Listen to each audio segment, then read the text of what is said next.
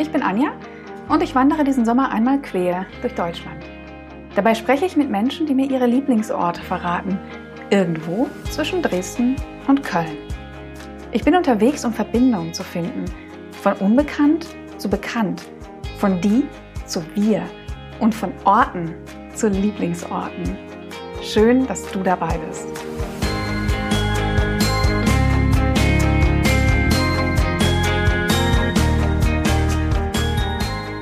Mein Gespräch mit Pfarrer Markus Vogler hat mich nach Amöneburg geführt.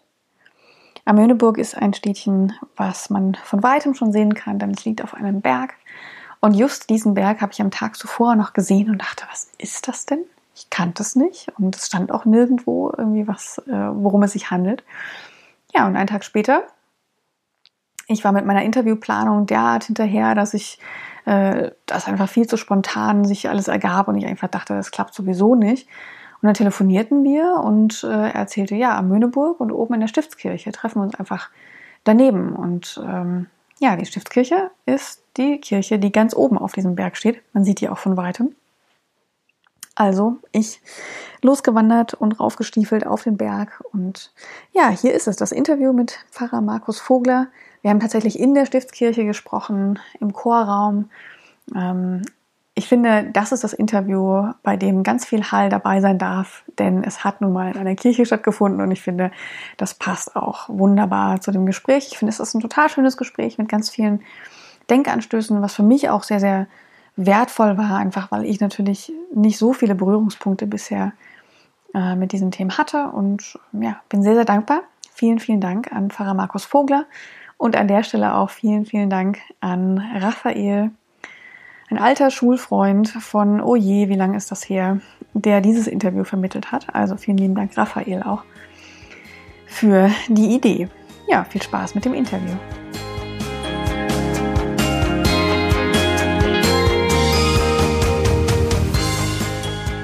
schön. Ich sitze hier mit Pfarrer Vogler. Wo sind wir denn hier? Ja, wir sind hier in der Stiftskirche in der Münneburg. Wir sitzen im Chorraum der Stiftskirche. Ja. Eigentlich der schönste Ort dieser Kirche. Mit wunderbaren Chorfenstern. Werde ich auch gleich nochmal ein Bild natürlich machen, dass wir genau. das auch, äh, auch alles sehen. Genau. Ja. ja. die Stiftskirche ist das markante Zeichen hier in der Münneburg. Ja. Denn wir liegen auf einem 365 Meter hohen Basaltkegel und oben auf dem Berg thront eben die Stiftskirche, ja. Die bald 150 Jahre hm. alt ist. Wir feiern im Jahre 2021 150. Geburtstag. Ah, cool. Von daher gesehen schon auch eine gewisse Geschichte, die hier ja. sich verbirgt. Ähm, aber der Ort ist natürlich viel, viel älter, weil der heilige Bonifatius im Jahre 721 hm ein Kloster gegründet hat. Wir sitzen hier direkt unterhalb der Fahne Aha, und da ist es mit der Jahreszahl 721 äh, dokumentiert. Das heißt, in Amöneburg ist in zwei Jahren auch ein großes Fest, 1300 Jahr Feier Amöneburg. Ah. Und Bonifatius hat hier sein erstes Kloster gegründet und hat uns hier in Hessen damit das Christentum gebracht. Hm. Er kam ja aus England als Missionar hm. und ist dann von Mainz hier hochgezogen, hat hier sein erstes Kloster gegründet, ist dann weiter nach Fritzlar gezogen mhm. und dann ist er nach Fulda mhm. Und dort hat er das Kloster Fulda gründen lassen und dort ist er auch begraben mhm. als seiner Lieblingsgründung und mhm. Bonifatius wird ja auch als Apostel der Deutschen bezeichnet, weil er eben den Germanen die frohe Botschaft der Liebe ja, Jesu gebracht hat und deswegen ist er in Fulda begraben mhm. und das ist ganz witzig für mich jetzt, ich komme gebürtig aus Fulda ja. und kann immer sagen, ja, ich komme aus der Lieblingsgründung und hier in der Möhneburg bekomme ich immer wieder zu hören, ja, aber Bonifatius war hier zuerst, hier ist die Erstgründung. Und jetzt kann ich das ganz gut verbinden. Jetzt bin ich Pfarrer hier in der Möhneburg, gebürtig aus der Lieblingsgründung und Pfarrer auf der Erstgründung, also passt eigentlich perfekt. Bringt das gut ja. zusammen. Und Sie sind schon seit 14 Jahren. Gesagt, 14 Jahren lebe ich jetzt hier in der Möhneburg in Oberhessen und ja, habe festgestellt, hier lässt es sich sehr gut leben. vor allem jetzt auch gerade hier oben auf dem Berg. Mhm. Ähm, ja, man hat wirklich eine wunderbare Aussicht mhm. hier und rund um die Amöneburg sind kleine Ortschaften mhm. mit auch wunderschönen Kirchen. Und ich darf ähm, Pfarrer von fünf Orten mhm. sein und fühle mich wohl hier. Ja. ja, schön. Ich bin ja auch äh, hierher gewandert. Wir haben es tatsächlich auf der Wanderung erst äh, ausgemacht, das Gespräch, äh, was eher an meiner schlechten Planung lag. Ähm, und habe von Weitem die Amöneburg auch schon äh, sehen können. Also ich habe dann wirklich, ich habe mich gestern gefragt, äh, was ist das da für ein Ort? Und äh, als wir dann telefoniert haben und ich auf der Karte dann gesehen habe, kristallisierte sich raus, aha, und die Stiftskirche ist das da oben. Ja, das ja. ist wirklich sehr, sehr beeindruckend, auch der Ort. Ja. Und der Ort, ähm, hat er Sie schon, Sie sind seit 14 Jahren hier, ähm, hat er Sie geprägt auf eine Art und Weise? Gibt es da irgendwas, ähm, was vorher nicht da war oder was sich verändert hat vielleicht?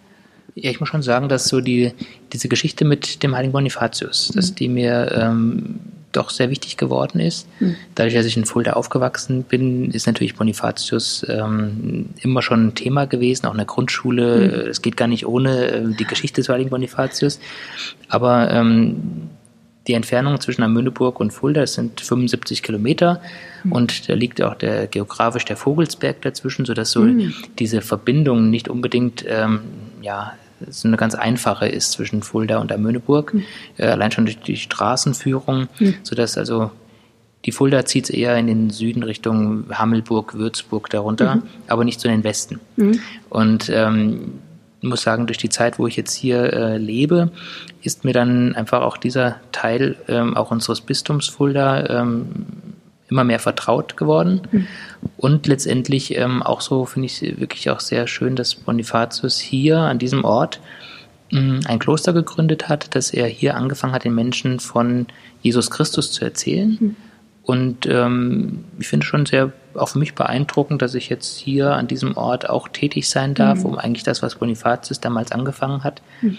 heute im Jahre 2019 äh, mhm. weiterzuführen. Ja, spannend. Das ist eine ganz schöne. Auch eine große Aufgabe natürlich, ne? Wenn das dann genau. ist ja keine kleine Gemeinde, die ja, Sie. Das sind knapp 4000 Katholiken, die äh, okay. dazugehören. Ja.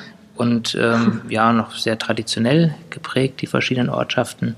Also von daher gesehen ähm, keine ganz leichte Aufgabe, aber mhm. auch eine schöne Aufgabe, die Menschen ja. ja auch im Leben zu begleiten, vom Anfang der Geburt mhm. bis zum Sterben und Beerdigung. Also das ganze Leben spielt sich eigentlich dann auch hier mit Kirche ab und wir dürfen die Menschen ein Stück ihres Weges begleiten.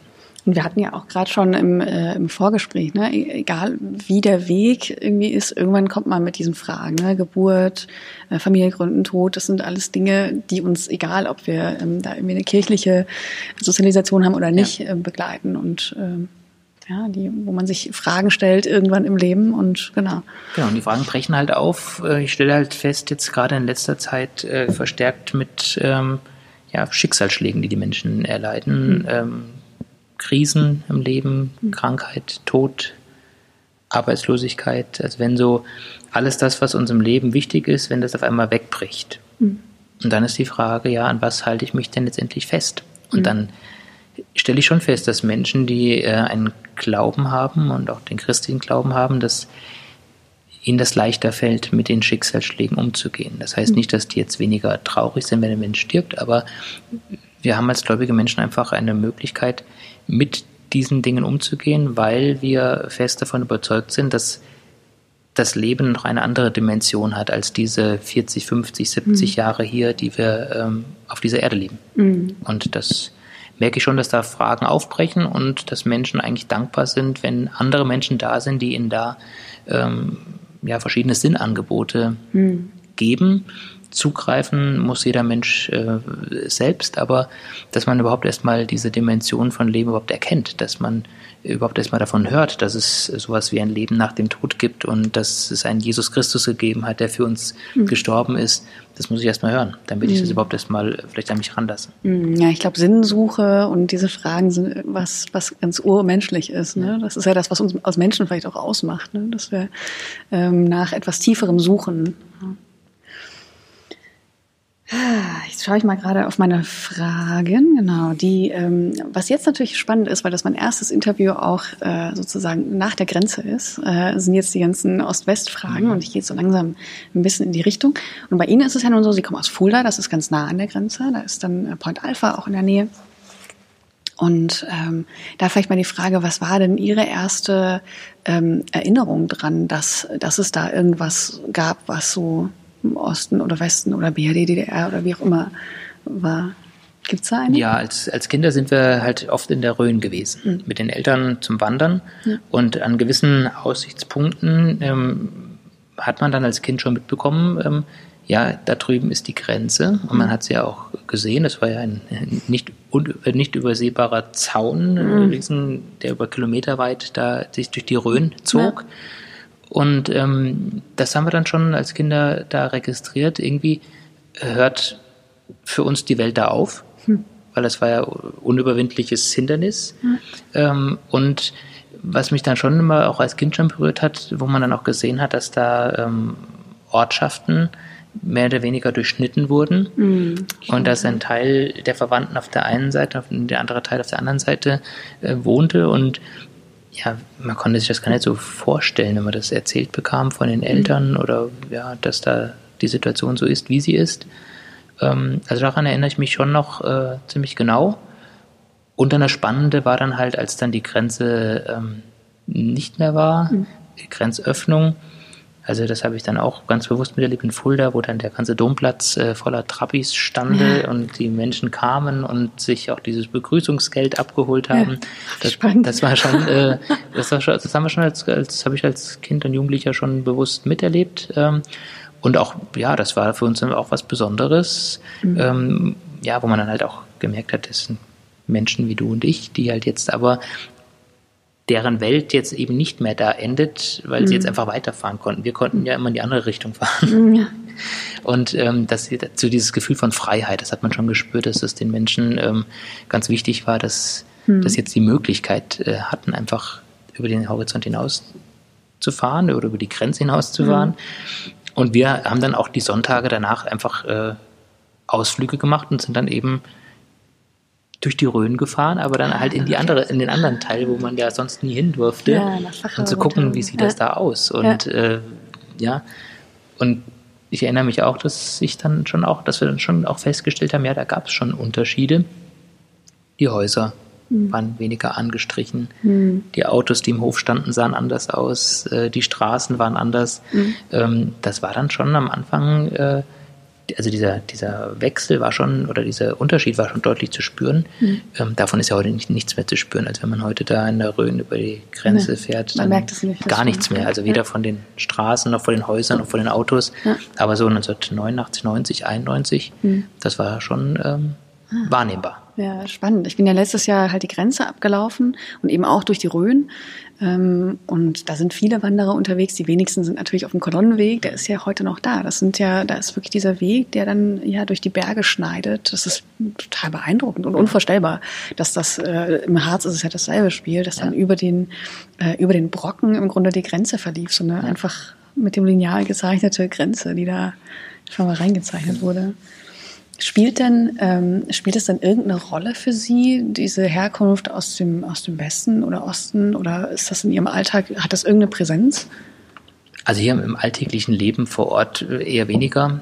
Aber ich spüre es dann schon, wenn man mit Menschen zusammentrifft, die eben aus dem ehemaligen Osten kommen, mhm. ähm, durch die vorhandene oder nicht vorhandene christliche Sozialisation. Ja. Also das merke ich dann schon, wenn bei Hochzeiten, wenn Ehepaare da sind und dann äh, der eine Teil katholisch, möchte gerne Kirche heiraten und der Partner dann eben aus dem ehemaligen äh, Ostgebiet, wo man dann ganz deutlich dann schon feststellt, okay, das ist eine völlig andere mhm. Sozialisation und äh, ganz oft halt keine christliche Sozialisation. Mhm. Und da merke ich halt schon so diese äh, Unterschiede.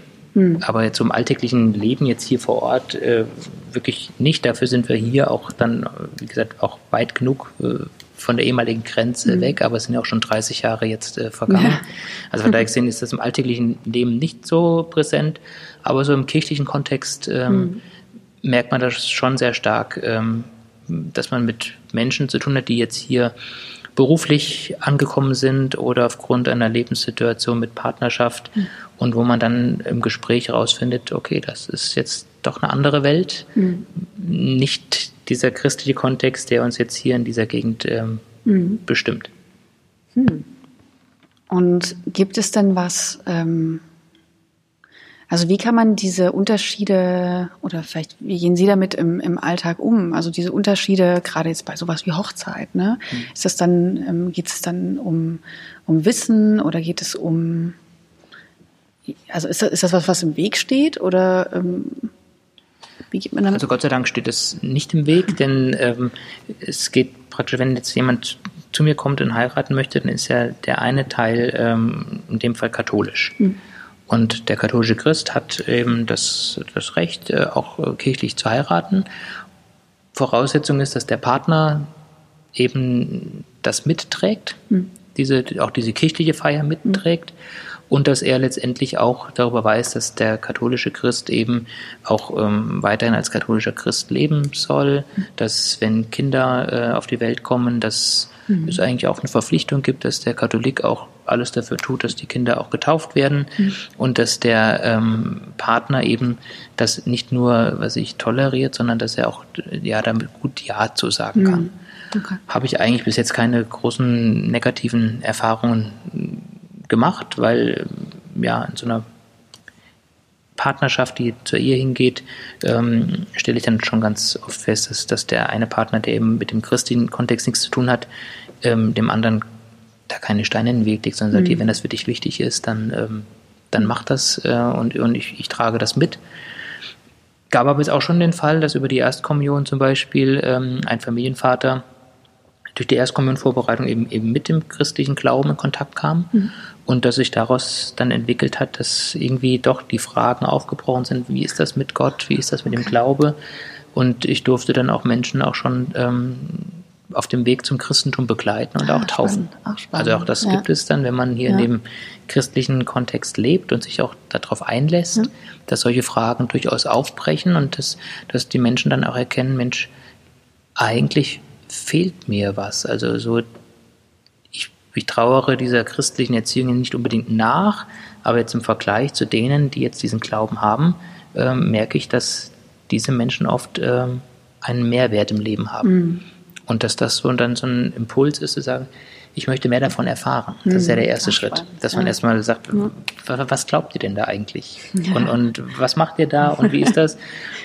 Setzt für uns als Katholiken voraus, dass wir natürlich auch äh, Rede und Antwort stehen können. Was machen wir denn da? Und da kommen viele auch an ihre Grenzen, mhm.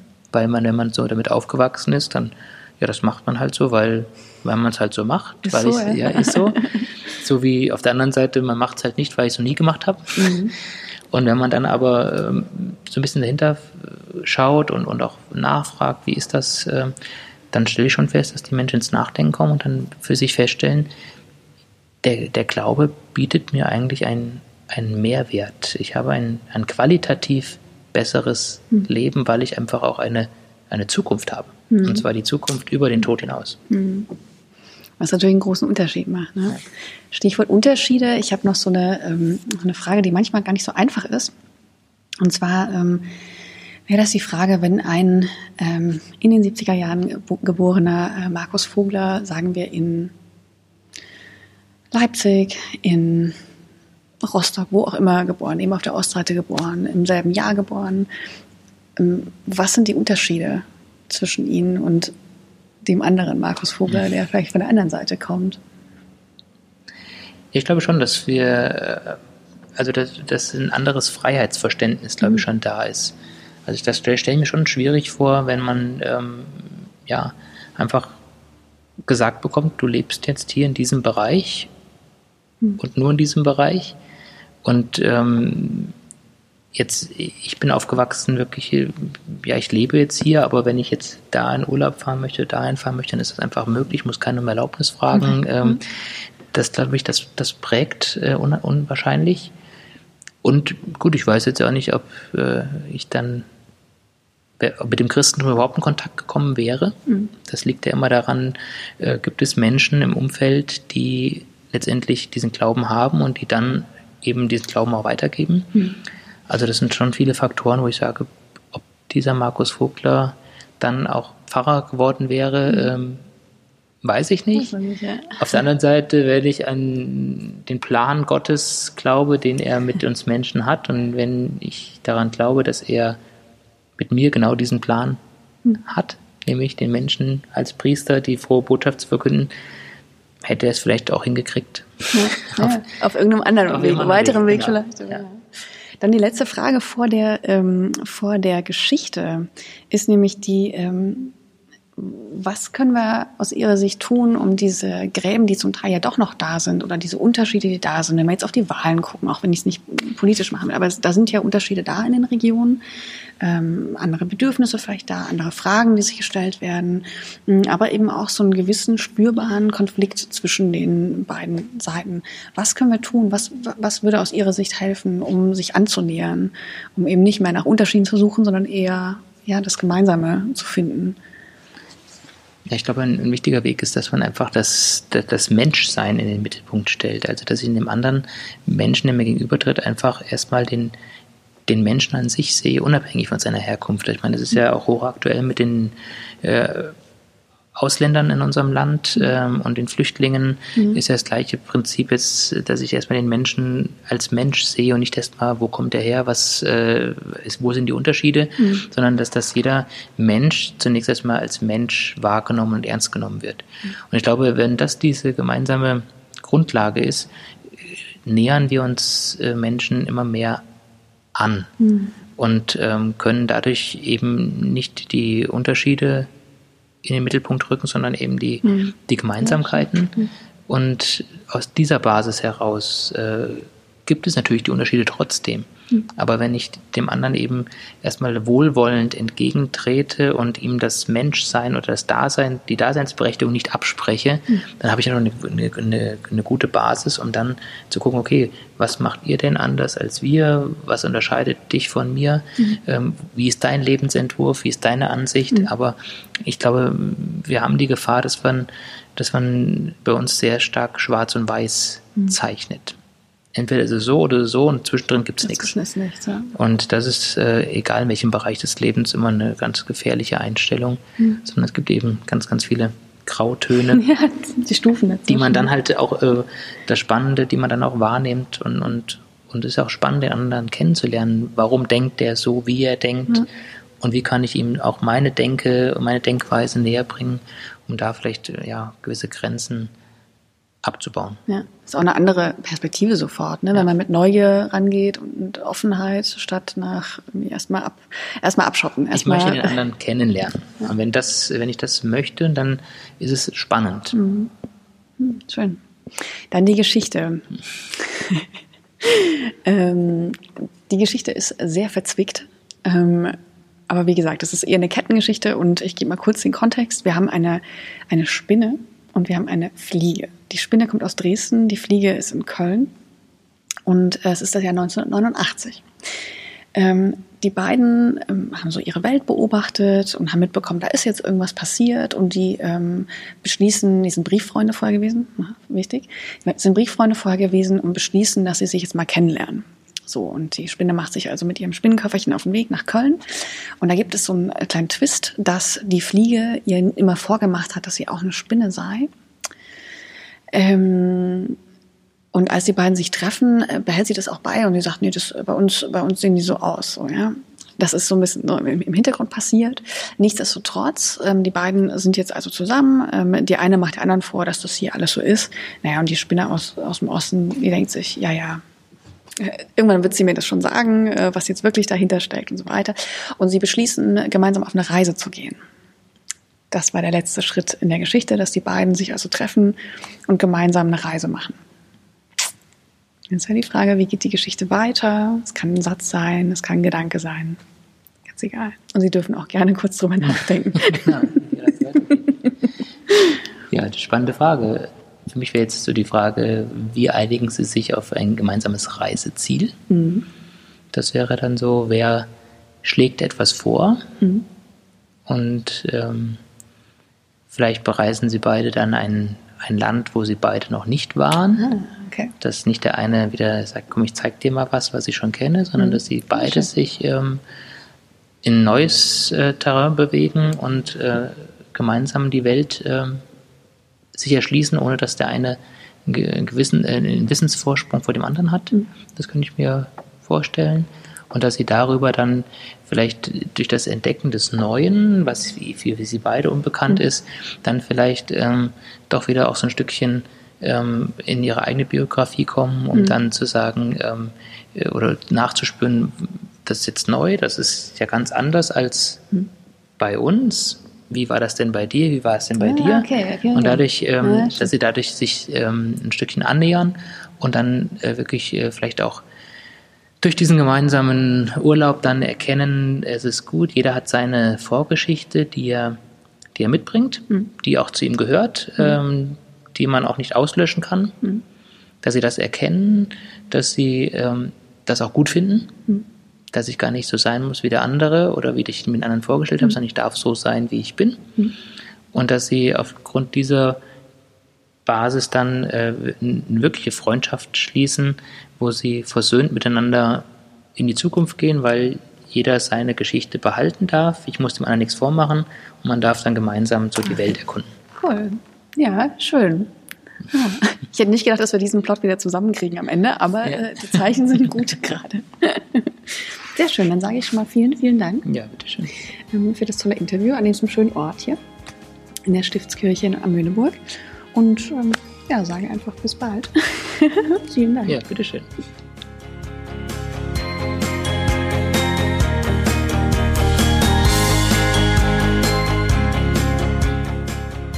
Das war mein Gespräch mit Pfarrer Markus Vogler von der Stiftskirche in Amöneburg.